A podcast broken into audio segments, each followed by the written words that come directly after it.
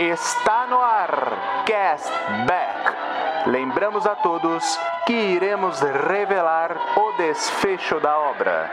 O famoso spoiler.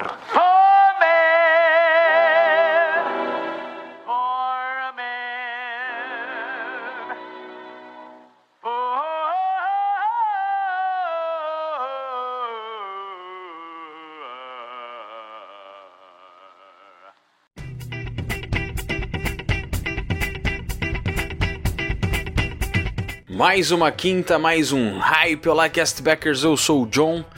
Nós estamos aqui hoje um papo de altíssimo nível para falar de mais um clássico aí de Stephen King, A Espera de um Milagre, mais um clássico inclusive do Tom Hanks, que também é um super recorrente aqui. E é claro que para esse papo de altíssimo nível eu não estou aqui sozinho, estou com um time de elite do Cashback juntamente comigo, meu amigo Rodrigo Poli. Fala, castbackers. Beleza? Cara, quem tá à espera de um milagre hoje sou eu, porque eu quero que essa tosse passe, entendeu? Cara, não tá fácil não, mas vamos que vamos. É isso aí, é isso aí. Você vê que tá passando um pro outro, né? Toma cuidado aí, Edu. E juntamente conosco, Eduardo Schneider. Heaven, I'm in heaven. Fala, galera. Ah, aí sim. Ó, spoiler, será? Será que é spoiler? Não sei, não sei. Vamos, ver, ver, vamos ver. Então é isso aí, ó. Você sabe como é que funciona, né? Aumente o som, senta direito nessa cadeira aí e. Olha, aqui é o Paulo Gustavo, da Best TV, crítico de cinema e de séries de televisão. E ó, se prepare porque o hype já vai começar.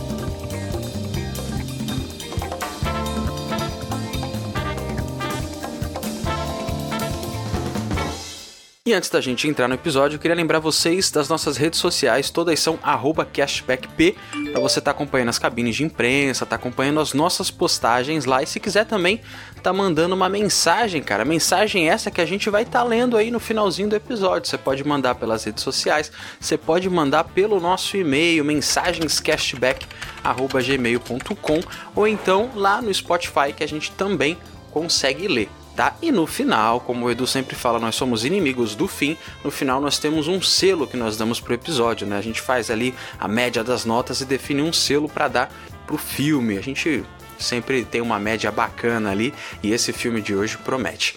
E também, claro, nós temos um momento jukebox que a gente sempre encerra o episódio em altíssimo nível ali com um som que pode ou não lembrar o filme, pode ter aquela mensagem subliminar sobre o filme aqui. E também, esse programa é um oferecimento dos nossos apoiadores, não é isso, Edu? Isso mesmo, meu amigo John. Os nossos Cashbackers Gold. É isso aí. E como é que você se transforma num Cashbacker Gold? Muito, muito, muito fácil. Você pode contribuir com 5 reais mensais e vai ter direito a um monte de coisa legal. Como escolher a nossa capinha lá dos episódios que o John faz aí bonitinha, entrar no nosso grupo do Telegram lá para trocar uma ideia com a gente. Você pode se candidatar a participar do último episódio como ouvinte, o último episódio do mês, e também escolher o episódio também, como teve lá no episódio do Náufrago, que também foi, né, foi escolhido pelos nossos ouvintes aí, pelos nossos apoiadores. Muito obrigado aí, galera. E se a gente chegar a pelo menos 500 reais de apoio no mês, a gente ainda vai sortear um cartão presente da sua loja favorita. Mas aí, Edu, como é que faz para assinar? Me interessei nesse negócio aí. Como é que faz? Molezinha, galera. É só ir lá no catarse.me barra cashback, repetindo, catarse.me barra cashback e fazer lá a assinatura a partir de 5 reais mensais. Você já está ajudando a gente aí de uma forma maravilhosa. Beleza, Edu, gostei, mas cara, às vezes fica pesado, né? Pô, ajudar aí todo mês. Tem mês aí que não sobra um centavo ali, pô, fico na dureza legal, só a base de água, não dá, cara. Mas eu queria ajudar, quando eu tivesse uma graninha, eu queria ajudar, às vezes até mais do que 5 mesmo, tiver 10 reais, 20 reais. Tem como? Aí eu não sei, tem como, John? Tem, tem sim, Edu. Você pode estar tá mandando para nós um Pix, que agora o Cashback tem um Pix, cara. O nosso e-mail é a nossa chave Pix, é pcastback.gmail.com e como o Edu falou, você pode estar tá ajudando em qualquer valor, tá bom? Abaixo de 5 reais, acima de 5 reais, qualquer valor a gente pode estar tá aceitando lá pelo Pix. Lembrando que de 5 reais acima você faz parte também de todas essas coisas maravilhosas que o Edu falou, você se torna um Castback Gold. Além, outra forma de você nos ajudar também é você comentando no Spotify, é você curtindo, dando aquelas cinco estrelinhas nos nossos episódios, né? O Spotify é uma plataforma gratuita, apesar de ter um plano pago, sem comercial e tal. Você pode estar tá fazendo uma conta e estar tá colocando lá as cinco estrelinhas, escutando o nosso episódio, dando aquela curtida lá, para estar tá impulsionando os nossos episódios para ele estar tá chegando para mais pessoas. É isso aí também nos últimos tempos aí tem mais duas novidades também lá, que é o Cashback Uncut e o Cashback News, que um sai o Cashback Uncut sai toda sexta-feira o Cashback News sai toda segunda-feira, que são é, episódios aí, tipo aí o, o, nosso episódio aqui, só que são mais curtinhos ali em torno de 10 minutos, 12 minutos, que o Uncut são que eu que faço, que são com dicas da semana ali pro cinema né? Tanto pro streaming quanto né, pro cinema. Tem dicas lá bem bacanas para você curtir o teu final de semana aí. E na segunda-feira, para começar a semana de forma maravilhosa, o John também produz lá o, o Cashback News trazendo as novidades da semana. Se tiver alguma fofoca, ou que nem teve essa semana aí, os anúncios do Superman e tal. Tem bastante coisa legal aí que a gente traz também. Muito obrigado, galera. E esse programa é em oferecimento aos nossos queridos apoiadores: Ana Paula Menezes Ferreira, Caroline da Silva Chaves, Sérgio Luiz Quiminazo Machado, Jonatas Silva Rodrigues, João Vitor Maia da Fonseca, Cristiane Martins de Melo Souza, Gabriela Camarão Mota, Clara Cerqueira Brunelli, Paulo Soares da Cruz Neto, André Mariano de Araújo, Rogério Apolinário, Natália Reis, Emerson Dionísio de Souza, Luana da Silva Meira, Eduardo Luca de Freitas Leal, Nicolas Kiduque, Bruna Muniz, Renata Joana Arnês Fuentes, Michael Bittencourt Machado, Camila Raquel Palmeira da Silva, Fábio Rodrigues Gil e Diego Faria de Souza. Muito obrigado, galera. É isso aí, vocês fazem esse projeto andar para frente. Muito obrigado, galera. Agora bora pro episódio.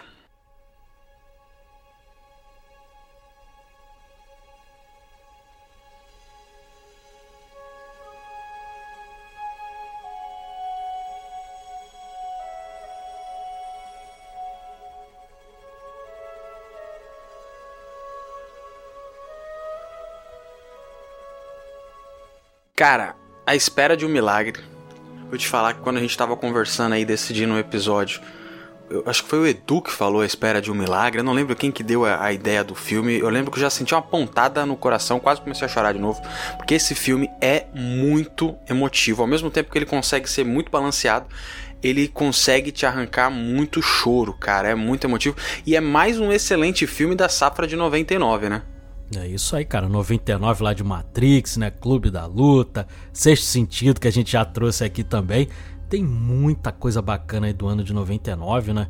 E esse filme aí, cara, né? Mais uma obra aí também do Stephen King aí, uma adaptação do Stephen King, que tem muita adaptação aí, né? São centenas de adaptações aí, mas essa daí é de altíssimo nível de um cara que já tinha adaptado ali também. Inclusive tem episódio aqui no Cashback que é, né?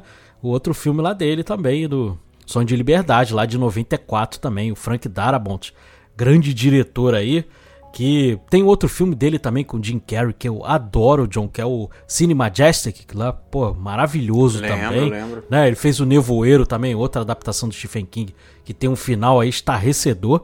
E é co-criador lá da série The Walking Dead ali, que né, no começo ali era muito legal, depois foi se diluindo um pouco tal, mas naquela época ali tava né, pegando fogo ali, o cara, o cara é bom mesmo. Frank Darabont é.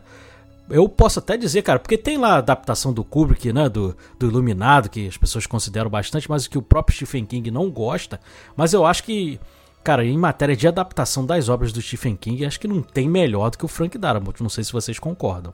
É, não tem nem como discordar, né, cara? Assim, você pode até gostar das outras obras, inclusive O Iluminado é um clássico absurdo tem uma importância gigantesca, né, tals, mas eu acho que a espera de um milagre realmente leva essa questão de adaptação.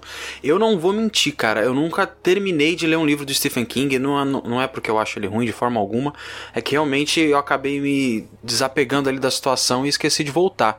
Mas eu acho a escrita dele muito boa e a forma como o o Frank Darabont consegue trazer momentos, sabe? Parece que nesse filme parece que você tá realmente vendo cada capítulo, sem a necessidade de você ficar mostrando capítulo 1, capítulo não sei o que, sem aquela divisão que normalmente até o Tarantino faz. É, a forma como ele sabe separar os momentos, né? Isso, claro, com uma boa edição, com um bom roteiro, é muito boa, cara. Isso é muito bacana, porque é um filme de 3 horas, né? 3 horas e 10, praticamente, 3 horas e 9, 8 ali e ele não te torna cansativo, ele não sai te passando informação o tempo todo durante o filme, ele sabe a hora em que ele tem que trazer uma cena agoniante, ele sabe a hora de trazer uma cena mais tranquila, tudo isso acompanhado ali de uma estética bacana dos anos 20 e tal, um bagulho muito bonito, cara, é realmente um diretor fora de série. Legal você ter falado isso, John, porque uma das coisas que eu mais curto nesse filme é de fato isso, cara. E, apesar dele ser longo, é verdade, ele é um filme extenso, mas ele tem uma construção da narrativa muito boa, né? Você pode até pensar assim, poxa, mas precisava de determinada história aqui, ali, a gente vai falar mais sobre né? As histórias que tiveram paralelas no filme. Mas, cara, você percebe depois no final que sim, cara, que para criar todo aquele contexto, criar tudo toda a experiência do filme é importante aquelas aquelas histórias construídas ali, né? Do ratinho, Mr. Jingles com o Dell e tudo mais. Então, assim, é, eu gosto muito de como é a construção da narrativa desse filme. Cara, e o Frank Darabont, além de ser o diretor do filme, ele também é o roteirista, né? E você vê que o cara joga ali nas 11 ali e faz tudo muito bem. O compositor desse filme é o Thomas Newton. O Thomas Newman, desculpa. O Thomas Newman que fez o, a trilha do Elementos aí, que tá no. da Pixar aí, que tá ainda nos cinemas aí. Fez também um Sonho de Liberdade, que a gente já falou. E ele também fez o Skyfall, dois, fez o Skyfall e o Contra Spectre lá do, do 007 lá e fez o 1917 também. Então ele já trabalhou aí com Sam Mendes também, é um grande compositor. O fotógrafo desse filme é o David Tattersall, que, fez, que também estava em The Walking Dead, fez o, o, a fotografia do Speed Racer, lá das irmãs Wachowski, e fez a trilogia prequel também do Star Wars. Então já pô, só gente aí, né, de, de alto nível. A edição aí que o, o John estava até elogiando aí no começo, fica a cargo do Richard Francis Bruce, que fez do Seven, já esteve aqui também no Cashback, e do Sonho de Liberdade. Então a equipe técnica ali é de primeiríssimo nível também. Aí você vê porque que o filme é bom. A ambientação desse filme é maravilhosa, ele se passa ali no ano de 1935. Aí tem até uma curiosidade, porque esse filme se passaria um pouquinho antes. Ele se passaria um pouquinho mais perto ali da Grande Depressão, ali da, da quebra da Bolsa de 29. Só que por que, que eles atrasaram um pouquinho a história para 35? Porque eles queriam encaixar o Tic to Tic, a música que toca no início lá, que passa, né, que que desencadeia lá, eles estão no asilo tal, e desencadeia ali as lembranças, né, do personagem principal do filme ali. E tá passando um filme ali do Fred Astaire com a Ginger Rogers, que se chama Top Hat, que aqui no Brasil é O Picolino, e ele se passa em 1935. Então por isso que eles deram essa atrasadinha aí na história para poder caber aí de colocar essa música ali e encaixa perfeitamente a música é maravilhosa né essa música que tem outras versões também tem a versão do, do Louis Armstrong com a com a Ella Fitzgerald também, que é, que é maravilhosa também, é uma música icônica aí. E encaixa ali perfeitamente. Já começa o filme em altíssimo nível, né? Vale demais ali ter, ter atrasado um pouquinho essa história para poder encaixar. Vale mesmo, Edu. Aliás, tem uma, uma curiosidade, até um link com Titanic aí, cara, que a gente tem um episódio, o nosso episódio, inclusive, mais ouvido aqui, quando a, a Rose chega lá no, no, navio de resgate, ela tá contando a história, ela fala que o Cal, né, o personagem do Billy Zane, ele se suicidou depois da, da Grande Depressão, da, do crash da, da Bolsa de lembrado, Valores de lembrado. 29. Então tem essa, essa curiosidade aí. Então você vê como isso realmente foi uma coisa que repercutiu na época, né? E foi uma alta superprodução tal. E aí gerou muito desemprego na época, gente se matando, foi uma coisa. Inclusive aqui no Brasil também, que é. geraram suicídios aqui no Brasil também, porque né, Muita gente perdeu dinheiro ali, foi um momento de grande crise, assim, quase que mundial. Então, né, é bem, bem interessante aí o filme se passar ali mais ou menos naquele período que tava todo mundo sem grana, né? Tava todo mundo. E, e quando você tá sem grana, a quantidade de crimes também aumenta, né? Exato. Não tem é. jeito. E ninguém consome, ninguém consome É. tendo muita oferta na praça, o que acontece? As empresas começam a, a falir, né? Não tem, tem muito produto e não tem ninguém pra comprar, aí não tem emprego, não tem. a economia não gira, né? A gente viu Uhum. algo similar aí, né? Na pandemia, né? A gente Sim. foi obrigado a fechar tudo, porque não tinha como. Teve aquela, mesmo.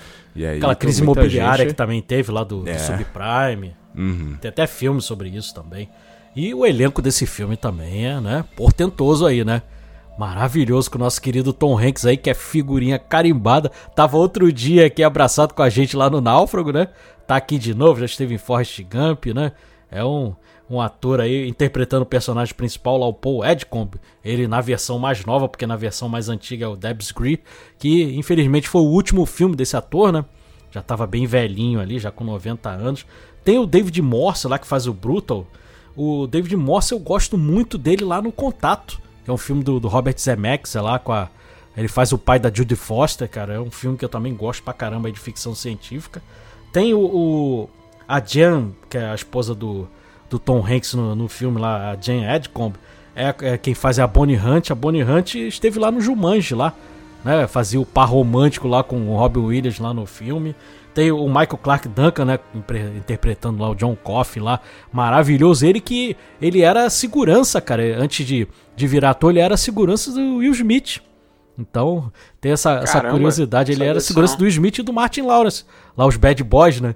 Então ele fazia segurança e aí ele começou a trabalhar e fez o, o Armageddon e tal. E aí o, o próprio Bruce Willis é que indicou lá pro, pro Frank Darabont pra fazer o filme. E a curiosidade é que eles cogitaram até o Shaquille O'Neal pra fazer o personagem principal.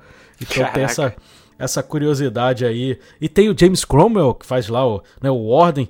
O James Cromwell que fez muito sucesso aí recentemente na, na série Succession. Ele fazia lá o avô do Greg. Todo mundo vai lembrar aí que viu a série aí. Cara, tem o Michael Jeter fazendo lá o, aqui, o francês lá, o Delacroix. Né? Então tem bastante gente legal aí também. O Sam Rockwell, que né, famoso aí até de, de filmes aí da Marvel, aí, do, do Homem de Ferro 2 também, fazendo o Wild Bill lá, um, um, um, personagem detestável, odioso também. O Barry Pepper lá, que fazia o, o atirador de elite lá no, no Resgate do Soldado Ryan, já passou por aqui também, interpretando lá o Jim Stanton também. O Jeffrey DeMann, que faz o, o Harry lá, também já esteve em outras produções também do, do Frank Darabont. Inclusive, ele estava lá no começo lá do, do outro filme lá do Sonho de Liberdade. Ele fazia o advogado lá do, do julgamento do, do, do Fresno lá também. Ele esteve com Frank Darabont lá no The Walking Dead também. Tem uma pequena participação lá também do, do querido Gary Sinise, né? Também lá do, do Forrest Gump também. Ele aparece ali fazendo né, um advogado ali também. E tem um personagem que acho que a gente vai concordar que é o mais desgraçado lá, que é o Percy, né? O mais babaca, o filhinho de mamãe, que é o Doug Hudson. Que também, pô, tá maravilhoso nesse filme. E tem uma curiosidade, porque eles queriam que fosse um, um ator mais novo tal. Ele mentiu a idade, ele já tinha quase 40 anos. Ele falou que tinha, que tinha menos de 30 e tal. E aí acabou passando no teste e, pô, foi maravilhoso, porque o ator ali tá. Ele tá exatamente passando aquilo que precisa passar no papel. É aquele personagem detestável. Exatamente. Tá excelente, Tá. cara. Não, é, ele foi tão bem que a gente tá aqui falando que ele foi. Ele é detestável o personagem, né? Se ele é detestável, ele é detestável pelo trabalho dele, que foi muito bom, né, cara? Aquele tipo de cara que a gente fica louco, igual o Dan Stubach lá, na- que dá as raquetadas É. lá. Ele eu vi outro dia ele dando uma entrevista que ele não podia sair na rua, cara. É muito louco, né? Quando o cara faz bem, interpreta bem um vilão, né? Uhum. O interessante, Rodrigo e, e John, é que o, o Tom Hanks ia interpretar os dois personagens. Ele mais. Quer dizer, o mesmo personagem, mas ele mais velho e mais novo lá, até como foi lá no Coronel Sanders, né? Lá do, do Elvis, que a gente gravou episódio também, mas aí acabou que a maquiagem ficou meio escrota. E aí abandonaram essa ideia e escalaram outro ator ali também, cara. E uma curiosidade, assim, que é marcante nesse filme, que, cara, pelo menos que eu me lembre, acho que é o primeiro filme que não se passa no Maine, né? Ele se passa na Louisiana, cara. Tem essa, essa coisa engraçada ali também, porque a prisão ela não fica no Maine, ela fica na Louisiana. É, a localização da, do filme, cara, é muito importante porque ele tem uma espécie de filtro que vocês estão falando bastante de Armagedon aí. Eu lembro que o Armagedon também tinha esse filtro meio quente, né? Que deixa, parece que tudo mais quente, mais avermelhado, meio amarelo. Isso é bacana, porque pelo menos em grande parte do filme assim, os atores estão sempre muito suados, né? Provavelmente aquela é maquiagem e tal, mas o, ali é calor o John, mesmo. É, então, o John Coffey ele tá sempre molhado, assim, suado tal. O Tom Hanks, ele já não é tão magro tal, ele já fica com uma. com uma, uma, uma papinha assim por fora do uniforme, também suado. Ali tem sempre uma estética assim que incomoda um pouco, cara. Isso é bonito. Eu vou te falar que isso é uma coisa bacana que eu não lembrava. Uhum. Porque eu assisti esse filme, eu, inclusive queria perguntar, Edu, se esse filme você conseguiu assistir no cinema. Assistir. Que eu, obviamente, não tive a oportunidade. é, você nem era nascido, né? Você nasceu um ano depois, né? Mas eu assisti no cinema assim, cara, e, e é isso que eu queria falar, John. Até bom você ter já puxado aí, já vou aproveitar teu gancho aí, porque esse filme custou 60 milhões e ele arrecadou quase 290 milhões, cara. É muito Nossa. dinheiro. Só pra você, para efeito de comparação, John, lá no né, Um Sonho de Liberdade, que é outro filme aí também tão cultuado, ele arrecadou 73 milhões. Então é muito mais em um filme de 3 horas. Agora, qual é a curiosidade que eu quero puxar pros dias de hoje, John? Uma coisa que tem me dado uma raiva tremenda. Primeiro essa coisa, né, de agregador de crítica, de o filme vai flopar, aí o filme vai flopar, a pessoa não vai assistir porque, né, porque ah, vai flopar, não- então não deve ser bom, tal, a pessoa não tem nem mais senso crítico. Né? Tudo bem que a gente sabe que a galera tá sem dinheiro, mas não é só isso. Você sabe que as pessoas estão muito influenciáveis por essas informações meio toscas. E aí, cara, esse filme ele só deu 18 milhões na estreia. Se fosse hoje em dia, Joe, esse filme tinha flopado. Já era. E a primeira semana dele ruim já tinha ido. Aí depois, cara, no boca a boca ele passou 10 semanas entre os 10 primeiros. 10 semanas, cara. Mais de dois meses e meio. Você, você consegue visualizar isso a não ser um blockbuster aí, um Vingadores ou, ou um, né, um, um fenômeno como foi o Top Gun Maverick? Você não imagina mais isso, cara. Ainda mais um filme de 3 horas, né? Porque um filme de 3 horas, obviamente, ele vai ter menos sessões do que os outros filmes.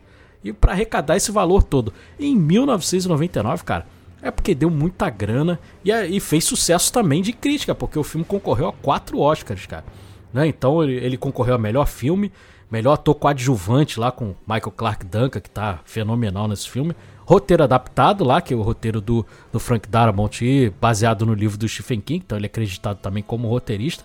E mixagem de som que é maravilhosa, cara. Aquela parte lá, né, da, da cadeira elétrica ali, cara, aqueles sons que tem ali, os sons que foram criados ali pra cadeira elétrica ali, é uma coisa fenomenal. Então, são todas as indicações aí muito merecidas. Infelizmente não ganhou nada, mas ficou marcado aí na história aí no maravilhoso ano de 1999. Não, é realmente é fantástico, cara. É uma. O filme fazer tanto dinheiro tendo mais de 3 horas, cara, é algo surpreendente pra aquela época. Hoje em dia seria surpreendente também, mas pra aquela época é ainda mais, cara. Porque, mas é, é o poder de uma boa história, né, Edu? É o poder que, infelizmente, hoje a gente tem visto cada vez menos, porque os estúdios preferem trazer algo que tenha mais curtida, que tenha mais. que o trailer convença mais do que necessariamente um filme pra, pra ficar tão, tão longevo assim no, no cinema, cara. É realmente um momento triste que a gente tá passando agora no cinema. Agora vamos combinar, né? É incrível não ter ganho nenhum Oscar, né, esse filme. É meio incrível, É. não. É meio absurdo não ter ganho nenhum Oscar, né, é, cara? incrivelmente absurdo, né? Porque nem o de melhor roteiro adaptado, apesar da indicação, mas poxa vida, né? Enfim, aí nesse ano do Oscar, quem ganhou o melhor filme foi Beleza Americana. Que beleza, é um filminho legal, mas puxa, perto desse aqui, é- acho que a comparação é até injusta, né? A diferença, né, de, de filme. Enfim, né? Coisas da academia. Aí, o filme começa no, no presente, né? E depois volta lá e. Aí o personagem do Tom Hanks, lá, o Paul Edgecombe, tá com uma infecção urinária, né? E aí ele tem uma dificuldade enorme de fazer xixi. Você vê no começo ali que tá chegando o John Coffey ali, ele tá tentando fazer xixi. Aí o Brutal chega e bate no banheiro. Ele, porra, cara, não posso nem mijar em paz aqui, né? E aí chega o John Coffey, aí tá o, o eixo do, né, do carro, chega a tá rebaixado assim, porque. Aí o- ele até pergunta, pô, mas o o problema, tá com algum problema aí no eixo do carro? Aí quando o cara sai, assim, um cara gigante. Mas aí eles fizeram um jogo de câmera ali, porque realmente o Michael Clark Duncan era um cara enorme, era muito grande, 1,93m. Mas tinha atores ali que eram maiores ali do que ele, cara. Então, né, o, o próprio ator que lá que, que interpreta o Brutal, ele era da mesma altura e o, o, o James Cromwell, ele é mais alto, ele tem 1,98m, cara. Então, mas aí eles usavam um jogo de câmera para poder, né, o Michael Clark Duncan lá, o John Coffey aparecer é, mais alto e inclusive a cama, eles botaram a cama menor para parecer que ele ainda era maior ainda, porque né, ele ficava sobrando ali na cama. Então, né, fizeram isso daí ficou bem, bem incrível ali, porque você acredita que o cara é um gigante mesmo. É verdade. O James Cromwell, que é bem lembrado do quem não ligou o nome aos bois, é o pai do Baby, o porquinho, né? É, rapaz. Ele tá num outro filme aí também, né, Rodrigo? Que a gente tava comentando aí, o Cowboy do Espaço aí também. Também, Que a gente gosta bastante. Quem Teremos sabe um dia a gente traz aí no. Ah, é, um dia a gente trazer que- aí. A gente tá devendo um Clint Eastwood aí, né? É verdade, De repente. cara. Olha aí, de repente já tem a pedida aí, vamos ver. Quase saiu num lugar desse, né? É. Não vamos falar qual é, né? Porque porque a gente ainda vai usar esse filme aí, com certeza. Mas, cara, o que me. Assim, me, me causa. É, alegria nesse filme também é porque ele consegue humanizar os caras que estão no corredor da morte. Todos eles que estão ali, cara, você acaba simpatizando com aqueles personagens. Né? Tirando o Wild Bill lá, que é um, é um filho da mãe, mas o resto, cara, você acaba simpatizando com aquelas pessoas. Né? Isso é, cara, é, é claro que, pô, na vida real isso é até mais difícil, porque, pô, né? Às vezes o cara mata uma criança, ou mata um pai de família, ou uma mãe de família, aí você, né, tem uma certa piedade por essa pessoa, é difícil. Mas, cara, ali ele consegue humanizar todos os personagens ali, cara. É muito, muito bem feito, é muito bem construído. É, a grande mensagem, Edu, que até uma curiosidade que eu comentei com vocês antes, tal, que eu ia falar no episódio, é que o, o filme, eu não sei o livro, né? Você falou que tem, eu não, não cheguei a ler nada sobre o livro, mas eu, eu reparo que a, a mensagem que o filme passa é que você. A, a Terra tá meio zoada, entendeu? Tá, a questão tá meio corrompida, porque você vê pessoas incriminando, e uma das frases importantes que eles falam antes da, da execução na cadeira elétrica é falar que você foi julgado pelos seus né? Então isso é uma forma de falar jurídica, né? Tipo, olha, quem te julgou foi a sociedade, a mesma sociedade que você machucou a ponto de estar sentado aí nessa cadeira. Mas o fato do filme passar essa visão muito mais humanizada da cadeira de morte é muito bacana, cara, porque é, os Estados Unidos têm um certo orgulho de ter é, essas punições, sendo que eu, particularmente, não sei vocês, conheço várias pessoas que têm ótimos pontos a favor disso, mas eu sou contra a pena de morte aqui no Brasil em qualquer ponto. Mas é, a forma como o filme passa isso é muito bacana. E eu, eu vejo duas coisas, cara, dois, dois significados ali muito bacanas nesse filme. O primeiro, eu acho que vale a gente mencionar, é que o, o livro ele é inspirado na história real. Né? É bem de pouco assim, é, um- é um pouco diferente do filme, mas a história em si que se procede é a mesma, que é a do garoto do George Stinney Jr., não sei se vocês conhecem, vocês já ouviram falar, né? É, eu ouvi falar, mas Já, não já. a fundo não. Ele foi Tinha a pessoa 14 mais anos, jovem. né? a- Isso, isso. Ele foi a pessoa mais jovem a ser condenada aí à pena de morte lá nos Estados Unidos. Foi no século XX, regula mais ou menos a, a época em que o filme se passa. E ele foi acusado justamente dessa forma, né? Ele estava próximo ao acidente que aconteceu, que duas meninas, duas crianças ali foram estupradas e É, mortas. elas foram espancadas, né? E ele morava Isso, próximo ali. Próximo, ele tentou prestar socorro, tentou avisar, mas aí como a gente sabe que existe a- necessidade de se encontrar um culpado, culparam essa criança. É uma história bem forte, cara. E o fato do Stephen King trazer um lado bem fictício na história é bacana porque mesmo assim coloca um holoforte na realidade, né, cara? E outro fato importante é que eu, eu, eu consigo ligar duas cenas bacanas aqui. Primeiro é a cena onde o Tom Hanks tira folga no trabalho e vai conversar lá com o Burt Hammersmith, se eu não me engano, o nome do psicólogo, né? Uhum, com o E Gary ele- Sinise, né? Isso, isso aí.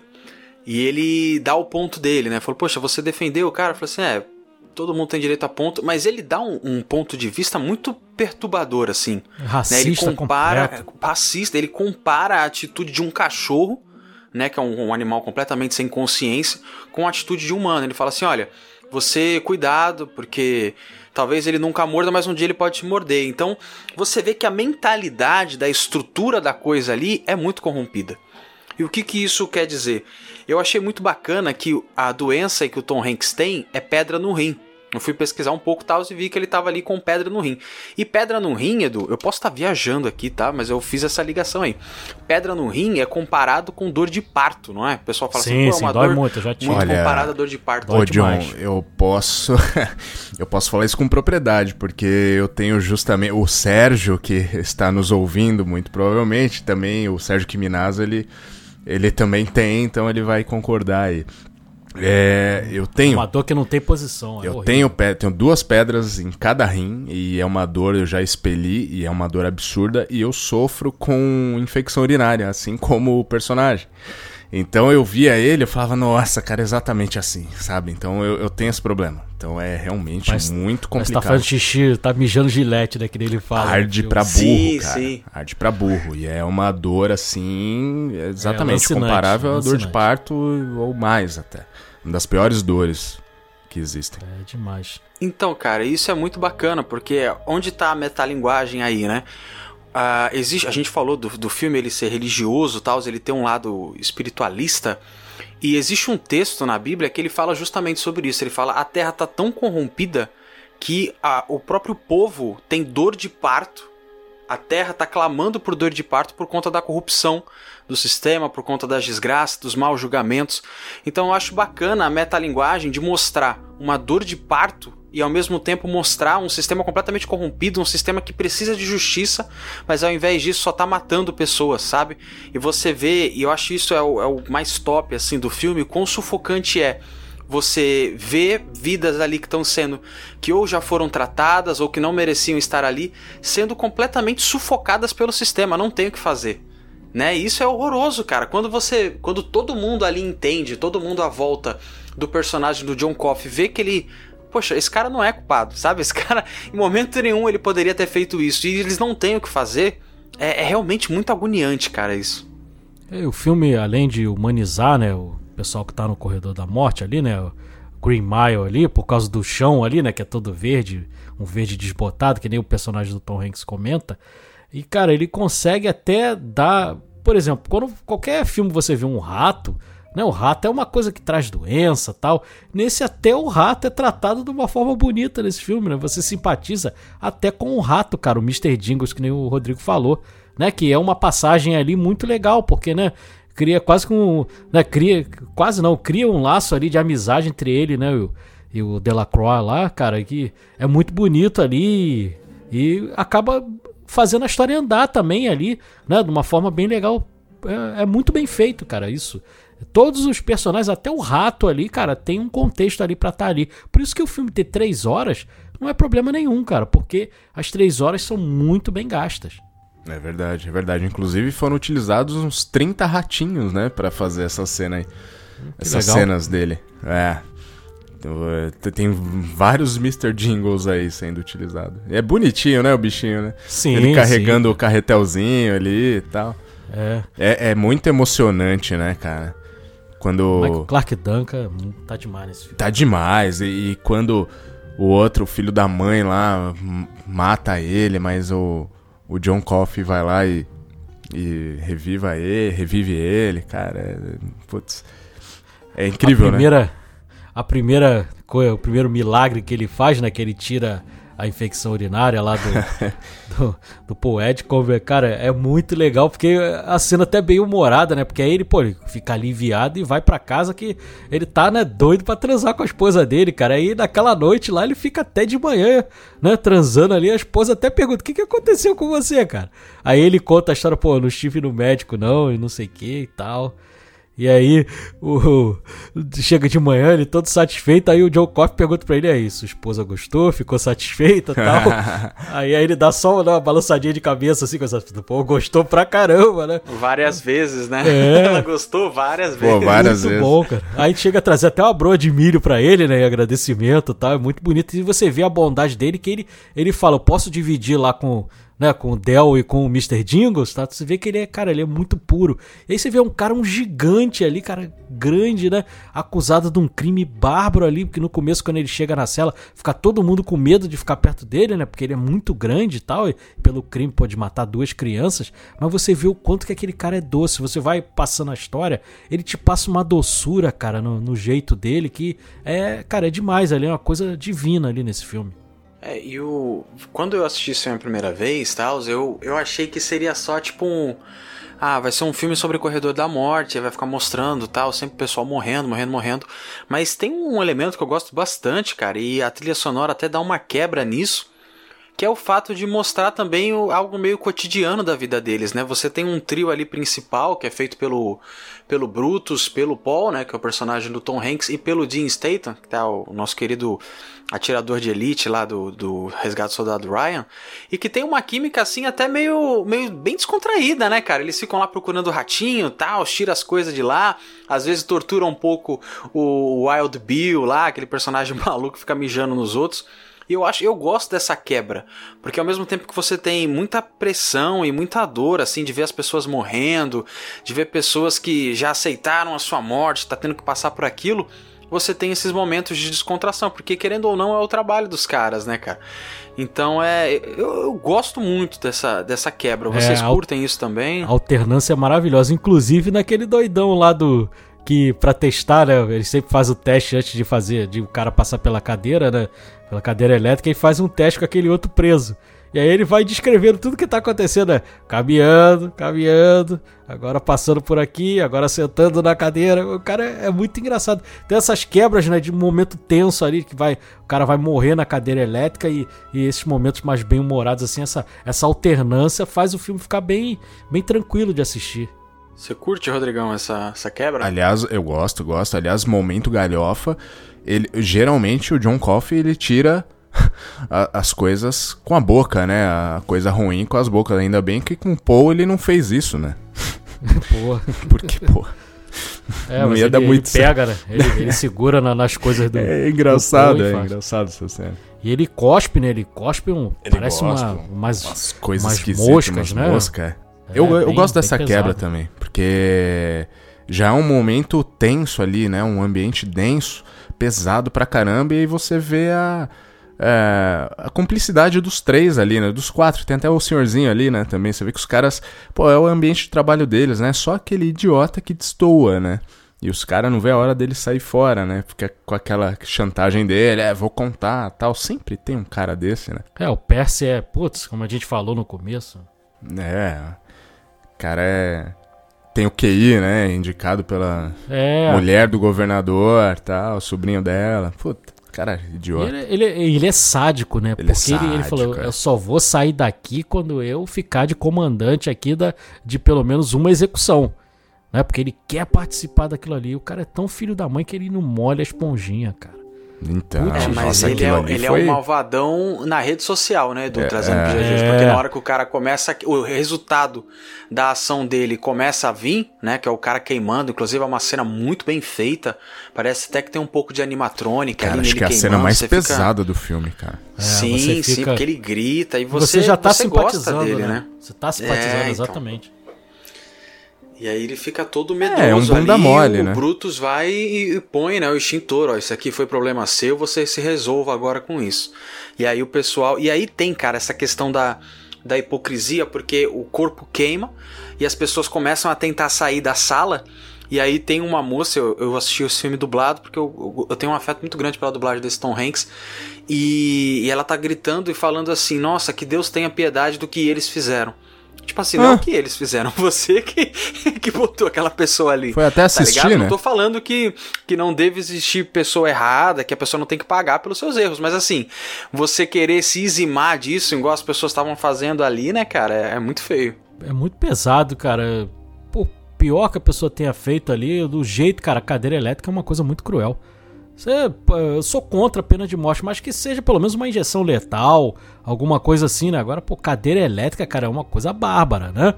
É tipo guilhotina, né? Uma coisa. Né? O carrasco lá cortando com a espada, é uma coisa muito pesada, cara. Então. Não, e pior que guilhotina ainda é mais rápido, né? Do a cadeira É. elétrica, cara, dependendo do, do corpo e do físico, né? O Demora.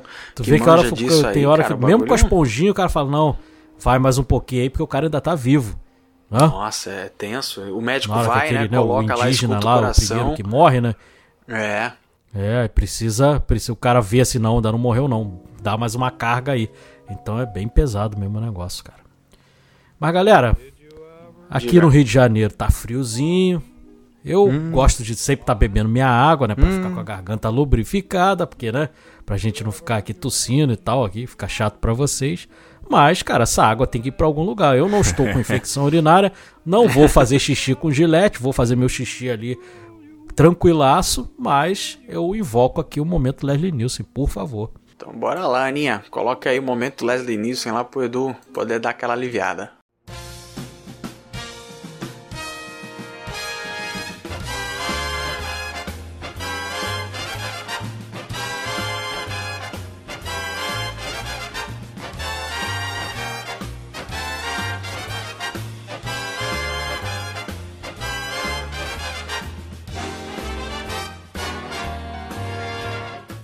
Aliás, é bom que ele vá mesmo, porque se eu. É é por isso que eu sou o campeão dos momentos Leslie Nielsen aqui do Cashback. Porque se eu seguro, John, é infecção urinária na certa. Se eu segurar a urina. ter- é. Não vai ter John Coffey pra te ajudar, não. cara. exatamente, cara. exatamente. Então, assim, eu tenho, eu tenho de 3 a 5 por ano disso. É tenso, cara. Esse ano até que foi pouquinho, foram só duas. Mas, enfim, é, é um negócio Eu dolorido achava mesmo. que essa cara. parada você tinha tipo uma vez depois que extraiu já era. Mas tem direto assim o bagulho? Ah, cara, quem tem pedra no rim tem essa. Essa, essa questão aí, por exemplo. O, o Cashback já virou o programa do Drauzio Varela agora, né? Mas beleza. É, Vamos, senta aí no sofá, vamos conversar. É, mas assim, eu, por exemplo, eu não posso tomar é, energético mais, cara. Porque tem Caramba. muito corante, né, cara? Tem algumas substâncias lá, além do corante, que me faz mal, cara. Uma vez, eu tenho um amigo que ele trabalha nesses times de esportes aí, e o time é patrocinado por um, né? Uma marca de, de energético. E ele, toda hora ele ganhava aquilo, né? Ele ganhava um monte, ele me dava. E eu, ah, adorava, eu tomava. to- Rapaz, aí eu me deu uma baita de uma infecção. O médico falou, cara, você não pode mais tomar isso, entendeu? E aí até, Nossa. até então nunca mais tomei, cara. Se eu tomo é um golinho assim, junto com muita água, pra... porque senão dá ruim, dá ruim. E não é bom, cara. Não é bom. Nossa, eu imagino, cara. O, vocês estavam comentando aí, enquanto o Edu não, não volta, vocês estavam comentando, Armagedon é um baita filme pra gente trazer também, né, cara? É um filme interessante. É um filme. filme interessante. Apesar de ter aquela música da Aerosmith que vai. Quando a gente gravar, É eu vou ficar verdade, uns- você não umas três curte. semanas com ela na cabeça. Mas eu, eu, eu gosto. Eu gosto da, da ideia. O Cowboys do Espaço também, acho que é um- uma pedida interessante aí que tem o Clint do Eastwood, é que a gente bacana. tava falando.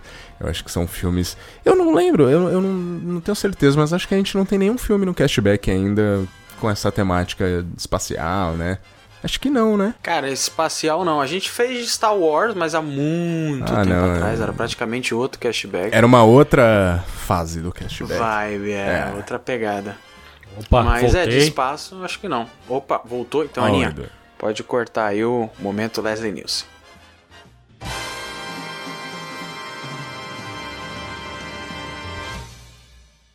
Tivemos um momento Drauzio Varela enquanto você foi lá, viu? É, É, aprendendo um boa. pouco aqui sobre pedra no rim. é isso aí. E, cara, outra cena também muito forte também, bem, bastante emotiva, é quando ele sai da prisão, né? Que eles vão montar todo um esquema pra sair da prisão, pro John Coffey lá curar, né? A esposa lá do, né, do comandante ali da, do corredor da morte ali, cara. Pô, é bem, né? É bem tensa aquela cena ali, porque eles estão preocupados de alguém ver, né? Então, pô, se alguém for ver ali, vai dar ruim ali. E aí eles prendem, né? O, o, o sem vergonha do Percy lá no- na, na solitária e o Wild Bill eles dopam com o refrigerante, né? E só que aí acaba que na hora ele, ele. O cara é tão filho da mãe que, pô, na hora que eles estão saindo, ele, ele acorda, né? Então, putz. E aí, porra, falou, ih, agora ferrou, cara. Na hora que eu tava vendo ali no cinema, eu falei, ferrou, vai dar ruim. Vai dar problema agora, esse cara vai denunciar todo mundo aí, e aí acaba que não. né, que dá tudo certo lá. É uma cena bem forte ali, bem emotiva ali. E bem, muito bem construída também, né? É, é mais um excelente exemplo, cara, de um, de um roteiro amarradinho, porque quando eu, eu tava reassistindo, eu não lembrava de muita coisa desse filme. E eu achava que essa, esse tumor dessa esposa era algo tipo só mais alguma coisa triste acontecendo, entendeu? E é bacana como o roteiro ele, ele cria essa side quest, né, essa missãozinha paralela ali para eles fazerem, que é bem bacana. Tem esse negócio de prender esse nojento na, na solitária, é bem bacana, né, bem satisfatório. Mas eles amarram, né, cara? Tipo, pô, isso aqui serve também para um propósito, né? Não tem aquela ponta solta para você ficar pensando depois, poxa, se o John tem esse poder, por que, que ele não ajudou ela e tal? Isso é bacana, é aquela coisa de não ficar deixando muita coisa solta e você sempre criar um filme fechadinho. E a maquiagem muito bem feita, né? Porque ela, quando ela tá doente, ela é uma outra pessoa, cara. E aí, na hora que ela é curada, cara, ela rejuvenesce ali de uma forma, né? É muito bem feita ali a maquiagem da, dessa cena ali, a cena bem forte ali, né? E acaba que a casa estremece toda, parece que tá tendo um terremoto ali, né? E aí acaba ele, quando ele volta pra prisão, ele, ele né? Ele encontra um meio de. Porque ele não tá conseguindo expelir, né? Como das outras vezes. Ele, não tá, ele ficou ali com, a, com o mal ali da a doença dentro dele. Aí eles até comentam entre eles: falam, cara, ele não vai durar muito agora. Ele tá com a, né, com a doença lá da esposa do fulano lá, não vai conseguir. E aí ele acaba jogando no Percy lá. E aí acaba matando dois coelhos com uma cajadada só, né? Porque ele pega dois filhos da mãe ali e consegue destruir a vida dos dois ali. Consegue, né? Culpar, passar o, adiante ali todo o problema ali. Ah, é. É, ele fez até de propósito, né? Ele, deu, ele segurou, ficou sim, sofrendo. Sim, foi de pra, caso pensado. Pra poder é. passar pro Percy e... É porque... E o Percy ficou até louco, né? No final o cara foi pro... Sim, sim. Onde ele iria trabalhar, né? É, essa, né? Bastante irônica ali essa coisa. É. E o Wild Bill é o que tinha matado as crianças, né? O Wild Bill era o assassino das duas crianças ali, então... É, essa né? cena é bem forte também. Quando você vê, né? Coisa acontecendo. Assim, o, a gente tá falando bastante aí do Percy e tal, mas o, o Sam Rockwell, ele tá, tá bem tá demais também, também né? Tá que ele faz um Ele é um grande ator, assim, né? Ele bem. é muito bom ator. Eu gosto muito dele. Naquele né, Três Anúncios para um Crime, que ele faz um, um policial racista também, ele tá, Uhum. tá fenomenal lá também nesse filme. E nesse daí ele tá demais, cara. Porque ele consegue alternar ali, né? A cena mais cômica com ele ser um filho da mãe ali, cara. E, e é muito triste na hora que o John Coffey fala, ele comentando com o Tom Hanks, né? Acaba ele até passando um pouco do poder dele para o Tom Hanks na hora que ele vai mostrar, porque ele precisava dividir aquilo com alguém, né? Porque era uma, era uma carga muito pesada pro John Coffey. E aí ele acaba comentando, elas morreram por amor, né? Porque uma amava a outra, elas não queriam, né? Que que a outra morresse, acabou que ele fala, ah, se, se você ficar falando, eu vou matar sua irmã e vice-versa tal. E aí, pelo amor que elas tinham uma pela outra, acabaram, né? As duas sucumbindo ali. É bem, é bem triste essa cena. E inclusive o John Coffey também meio que se entregando, né, cara? Isso é muito triste também. Ele meio que falando. O, o, o Paul chega e fala com ele, pô, cara, se quiser eu te solto aqui, porque como é que eu vou chegar lá no, né, no meu juízo final, lá no dia que eu morrer, eu falar com Deus que, né, que eu matei uma das maiores obras dele, né, que eu né, não consegui livrá-lo. Aí fala, não, cara, eu já tô cansado, eu, eu ouço vozes, tal, o um- mundo era um tá muito fardo, mal. É, o mundo tá muito mal. É como se essa maldade ficasse, né, entrando como vidro na minha, na minha mente e tal, me espetando. Então eu prefiro, né, ir embora porque eu já não tô aguentando mais. Então é muito triste ali. E, né, a cena do que ele vai pra cadeira elétrica, cara, é muito triste. Você vê que estão todos chorando ali, né? Todos ali emocionados ali, né? O, o próprio de- o Jim Stanton ali, ele não consegue até o Tom Hanks dar um toque nele, cara. Fala, cara, quando você levantar, enxuga teus olhos aí, porque, pô, né? Mostrar pras outras Tem que pessoas fazer ali o que você tá teatro. ali, chorando. né? É, porque estavam os pais ali da, da- das crianças, né? O pai e a mãe estavam ali e aí, pô, ia pegar mal, né? Porque eles acreditavam que o John Coffey era o culpado. Então, é muito triste essa cena ali. Você sofre junto ali com, com o personagem. Não tem como você não derramar uma, uma lágrima ali naquela cena, porque é uma pessoa tão boa e né, sofrendo tanto ali, cara. É, é bem complicado ali, mas é muito bem construída. É de uma forma assim. Não tinha como ser de outra forma. E é chover no molhado falar da atuação do Tom Hanks ali também, né? Apesar de, do centro da cena ser o Michael Clark, cara, o Tom Hanks manda muito bem, porque ele vai segurando o choro o máximo possível no momento que, a, que ele começa a ser eletrocutado, mas você vê que ele tá congelado, mas por dentro o olho dele tá brilhando ali, ele começa a É. descer uma lágrima. É uma, é uma cena muito bem construída, cara, é muito bem feita mesmo. Eu fico pensando ali num sonho de liberdade fazendo o Andy do Fresney, né? Porque também o Tim Nossa. Robbins. O Tim Robbins também é, é, é aquilo também. Seria até injusto, né? Ficar comparando ali. Uhum. Mas o Tim Robbins também, cara, num sonho de liberdade é perfeito também. Eu não consigo ver outro, né? Mas o Tom Hanks também, obviamente, daria conta do recado ali. Fazendo ali, né? O, o- no fim, o Frank Darabont escolheu muito bem pros dois filmes, né? Porque são dois atores aí muito bons e dois atores oscarizados, né? Porque o, o, o Tim Robbins acabou ganhando o Oscar até num filme do. A gente tava comentando aqui que ainda não trouxemos filme dele, mas ele ganhou lá o Oscar dele por um filme do Clint Eastwood, lá o, o né, sobre Meninos e Lobos. Então, né, que ele faz, inclusive, faz um abusador, né? Nesse filme, então é bem interessante aí no fim o ciclo se fecha, né? É, é muito bonito. cara. E como você mencionou aí, Edu, Um Sonho de Liberdade, é o mesmo diretor e tal, é legal ver as semelhanças, né, que existem, inclusive, na narrativa, né, muito similar, né, os dois são Inclusive filmaços, a trilha, né? A Tem um trilha. pedaço da trilha, tem uma hora que, em determinado momento, que tá até chovendo numa cena, Rodrigo. E aí toca a trilha do, do, do Newman ali, cara. É muito parecida com a cena da chuva lá, a, a, a trilha ali, aquele pedaço, é muito parecido com a cena da, da chuva lá do Som de Liberdade, cara. Eu vi muitas semelhanças É ali. É verdade. o mesmo, né, o mesmo compositor, então a gente não tá maluco em pensar isso, né? É verdade, a entrada, né, de personagens, assim como no Sonho de Liberdade tem aquele rapazinho que é meio... é, Ele lembra o estilo do Elvis Presley, né, que entra ali, né, eu não Sim, lembro o nome sim. dele.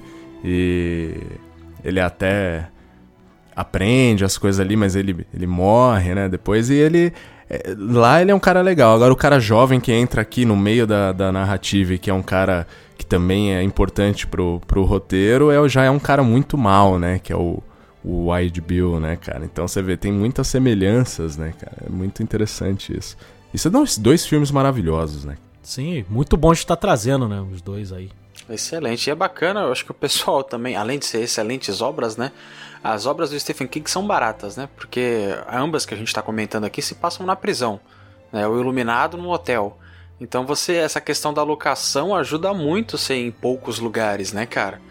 E você consegue deixar o leitor barra né, audiência que está assistindo o filme muito mais conectado quando você sabe exatamente cada ponto do ambiente.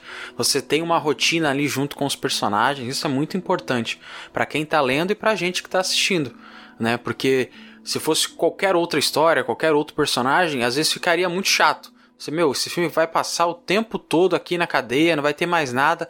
Mas quando você cria personagens excelentes, você cria é, situações muito carismáticas, situações descontraídas, você cria uma história com realmente muito coração, cara. O ambiente ele é, é só um tempero ali para você estar familiarizado com o que tá acontecendo. Então é um baita escritor de mão cheia e um baita diretor também. É, mais um ponto pra gente elevar aí mesmo o roteiro, né, cara? Porque você vê, é, Sim. é, passa o tempo inteiro na prisão ali, cara, e você não se cansa, e, e são três horas praticamente ali. Poucas poucos- externas, né? poucas externas, né? Ali com o Tenente Dan lá, né? Abre aspas. Né? ali com a, É, cena esposa do, do câncer, cara. né? É, tal, e, e só, cara. E o iniciozinho do filme, e só. E mesmo assim, né, como você falou, a história é tão boa, o roteiro é tão bom que, puta, o ambiente é apenas um detalhe. Fora a iluminação, né, também desse filme, né, cara? O Uhum. jogo de Sim, luz sim. e O sombra. Sonho de. Liberdade também, né? A mesma coisa. né? Também é. Também é tem muito isso. É bem, maravilhoso. é, é bem similar. Você consegue descrever. o- É um diretor que tem um.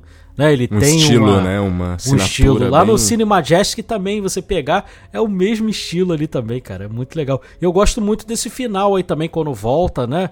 Volta lá com, com o Paul já mais velho. E aí ele explicando, né, pra senhorazinha lá que, que é amiga dele, explicando, né, por que, que ele vai toda hora caminhar lá. Aí encontra com o Mr. Jingles velhinho tal. E aí ele fala, cara, e eu queria perguntar até pra vocês, cara.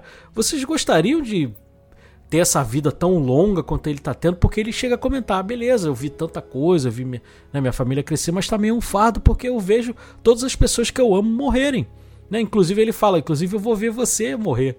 Né? E depois aparece já a velhinha já no caixão e tal. Cara, é, é realmente é pra parar pra pensar, porque as pessoas, né, querem viver o máximo que der pra viver e tal. Mas, cara, também é um fardo. Chega um momento que você perde todo mundo que você gosta, meio que perde um sentido de você estar tá aqui também, né? É, é bem, né, bem para você filosofar mesmo. É, eu não, eu não gostaria não. É, acho que a resposta eu tá justamente não. no filme, né? A resposta tá, tá aí, né? Porque você vê todo mundo que você ama indo embora e você ficando sozinho ali, né, cara? Então, é realmente é, Você ter que eu também não gostaria um filho, não. porque, nossa, deve ser horroroso, cara. Deve é. ser muito difícil. É todo mundo, literalmente todo mundo, né? Uhum, neto, bisneto, nossa. É, ele já tá com, se eu não me engano, 106 anos, né? É, isso aí. Ele chega a falar com ela, ele fala assim: É, eu tô te contando essa história, mas a, a, as datas não estão batendo, né? Ela, é, exatamente, porque o seu filho tinha não sei quantos anos, já era né, um rapaz já naquela época, como é que você ainda tá vivo e tal? É bem, é bem legal, né? Acho que podemos caminhar podemos. aí para as notas. Bora para as notas então. Alguém quer começar? Posso ir lá. Vamos lá. Manda bala, Edu. Frank Darabont é um diretor que eu gosto pra caramba aí, que muita gente subestima. Não vejo, né? A gente vê falando do né, David Fincher, vê falando de Nolan tal, Damien Chazelle, né, o pessoal aí da nova geração. E você não escuta muito falar do Frank Darabont. E cara, ele é um diretor de mão cheia que eu gosto bastante curto bastante. Eu tô muito feliz de estar trazendo esse filme aqui, porque é outro filme que eu acho um filmaço. Eu, eu não tinha lido o livro quando eu vi o filme a primeira vez, eu fui caçar o livro justamente porque eu gostei tanto da história, eu queria ler. Então, valeu muito a pena, porque também o livro é muito bom. Eu vou até pegar para reler, porque já tem tanto tempo que eu não leio. É um filme que ele, como eu falei da bilheteria, ele arrecadou uma grana federal e foi o primeiro filme do Stephen King a passar de 100 milhões nos Estados Unidos. Foi o primeiro filme e depois só o It lá em 2017 é que com Andy Muschietti é que também ultrapassou e hoje é a maior bilheteria de um filme do Stephen King, é o, o It, a primeira parte lá, mas esse filme aqui, um filme de três horas, né? Porque tem menos sessões ali, é um fato louvável. E pô, um filme já com bastante tempo aí de estrada aí é já valeria muito mais esses 300 milhões que arrecadou hoje seria muito mais, então é um filme louvável e vale cada centavo aí que arrecadou. Deveria ter arrecadado até mais, porque é um filmaço. E, cara, eu não tenho que tirar, não. Lá como foi no Sonho de Liberdade, lá que, é, que até hoje é o, é o filme que tem a maior nota do IMDB, eu vou repetir a minha nota lá no Sonho de Liberdade, eu vou dar nota 10. Maravilha, então primeira nota, nota 10 aí do Edu. Para espera de um milagre. Quer ir, Rodrigão? Pode ir? Bom, eu vou nessa, vou nessa. Vamos lá. Manda. Ah, cara, é, eu acho que assim. Eu fico pensando, muitas vezes fico pensando, pô, que é mais fácil às vezes na vida a gente saber o que a gente não quer do que a gente quer, né? Então eu fico pensando, ah, o que, que eu não curto nesse filme aqui? O que, que eu não, não, não gosto desse filme? Puta, não tem nada, né? É complicado, é. Como o Edu falou, é chovendo molhado, né? Eu acho que assim, é a construção narrativa, acho que a fotografia é maravilhosa, acho que a história é muito boa por mais que seja um filme extenso, e é verdade, mas eu acho que tá tudo ok, porque tá dentro do, do que o filme se propõe ali, e, e você não tem barriga, né, cara? Você não tem barriga. Toda a história ali, ela faz um sentido, ela tem um porquê de estar tá ali. Então, não, não, não tem o porquê tirar nota, né, cara? É um filme que, que lida ali com, com fé, né, com injustiças, né, com racismo. Uh, o sobrenatural também. Então, assim, tem, tem várias temáticas aí. É um filmão, cara. Então eu vou dar um 10. Maravilha, mais uma nota 10. Vou eu agora. É, eu concordo. Eu, eu, terminei de assistir esse filme e eu achava que o, o, o tamanho dele seria um problema, vou confessar para vocês. A gente escolheu lá, tal, eu lembrava de ser um filme muito dramático, muito muito bonito, mas na hora que eu vi três horas eu falei, cara, esse filme vai ser cansativo. E aí eu assisti e tal, fui ali anotando algumas coisas, percebendo, me envolvendo na história e quando eu vi o filme já tinha acabado. Então, realmente, apesar de ser um filme longo, incontestável, isso aí não é um problema, não existe barriga. Eu acho que atuações desse filme são incríveis. É, que saudade aí do, do Michael Clark Duncan, cara, eu gosto muito, gostava muito dele, achava ele muito bacana. É um cara que carregava muitos gêneros aí infelizmente não está mais. Eu também, galera, assim, não tenho de onde tirar nota desse filme, tá? Então eu vou dar também nota 10 aí. E A Espera de um Milagre é DeLorean.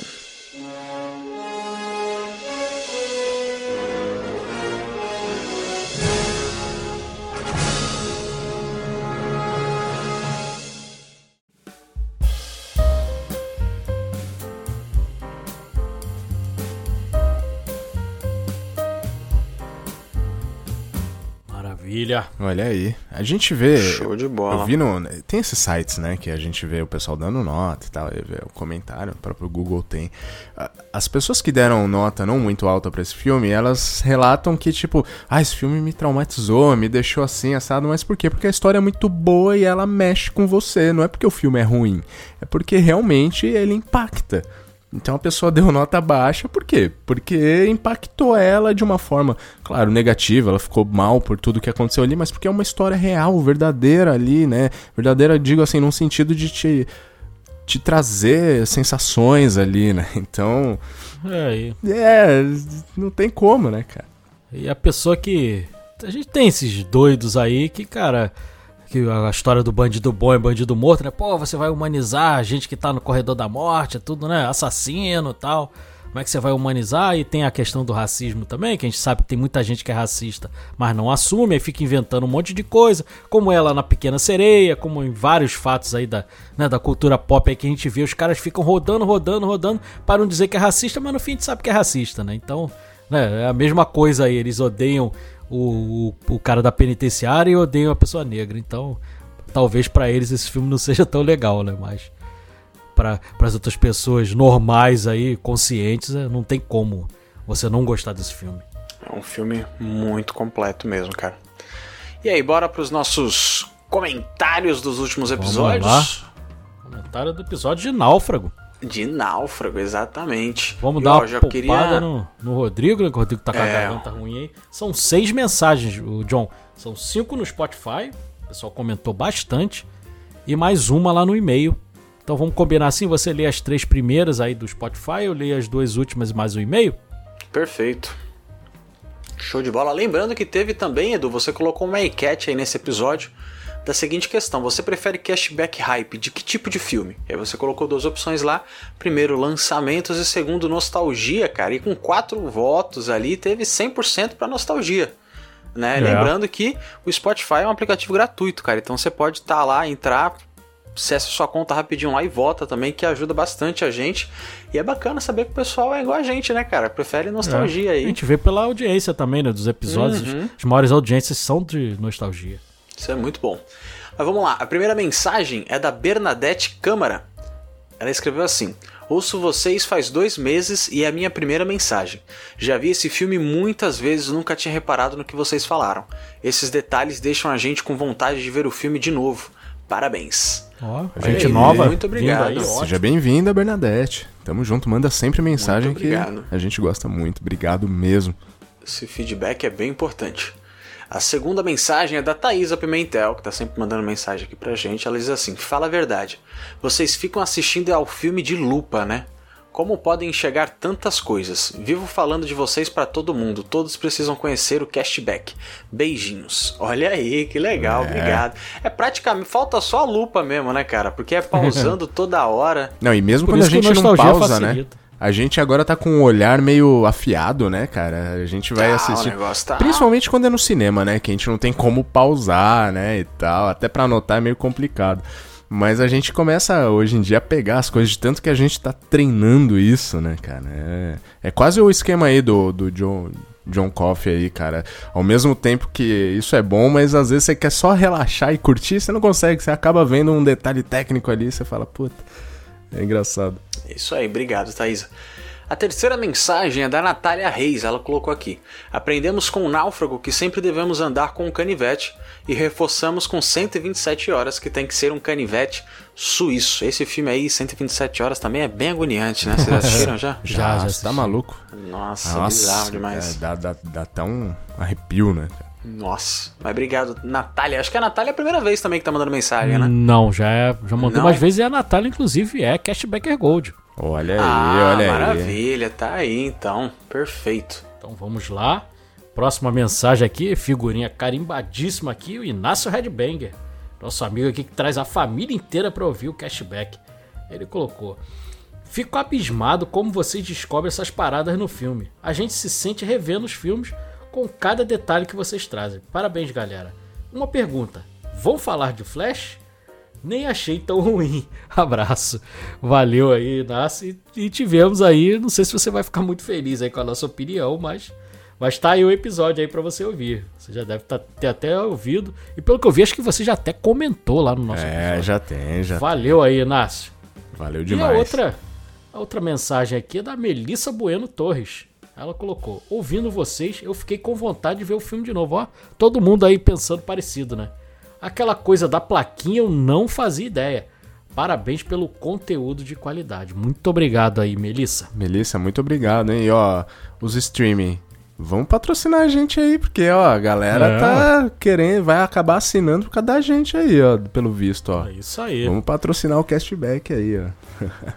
E vamos fechar aqui com o nosso querido Francisco de Oliveira. Ele coloca aqui: Fala, meus queridos, Chicão de novo, quarto e meio.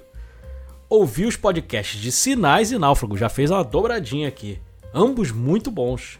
De um lado, Mel Gibson e Joaquim Phoenix, e do outro, Tom Hanks e o inesquecível Wilson. Tenho essas pérolas aqui em casa e depois de ouvi-los, os assisti novamente com aquela alegria no coração. Obrigado, galera. Uma pergunta para terminar. Vocês já desapegaram dos seus DVDs? Eu não consigo. São mais de 300.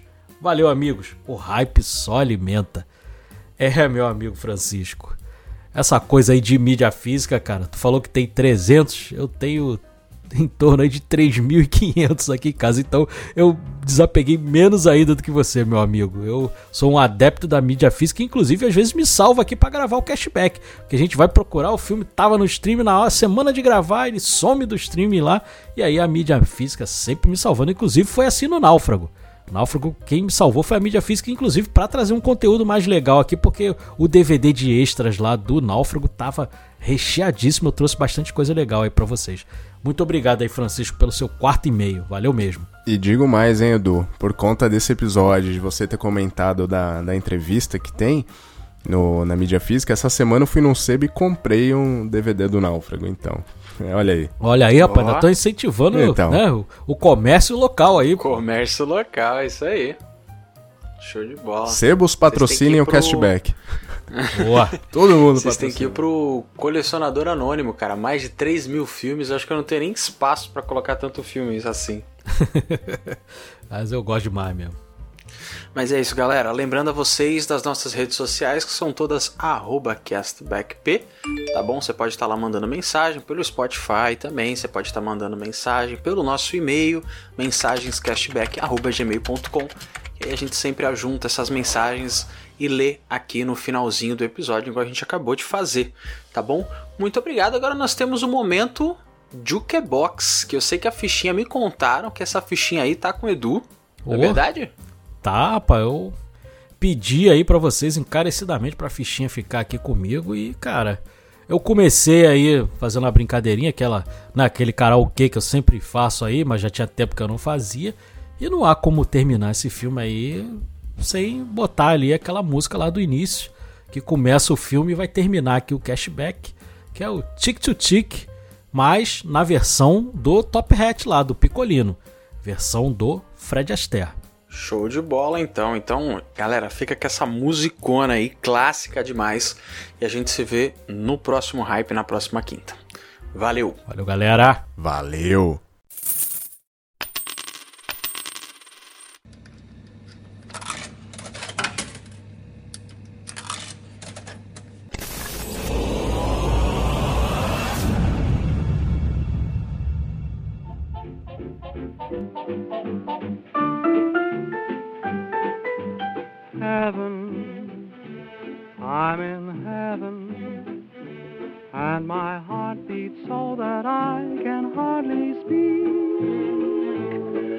And I seem to find the happiness I seek when we're out together dancing cheek to cheek.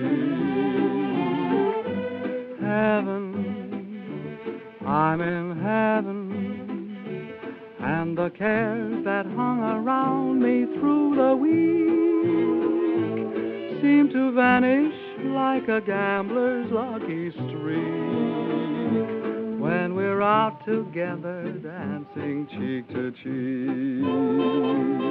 Oh, I love to climb a mountain and to reach the highest peak but it doesn't thrill me half as much as dancing cheek to cheek. Oh, I love to go out fishing in a river or a creek, but I don't enjoy it half as much as dancing cheek to cheek.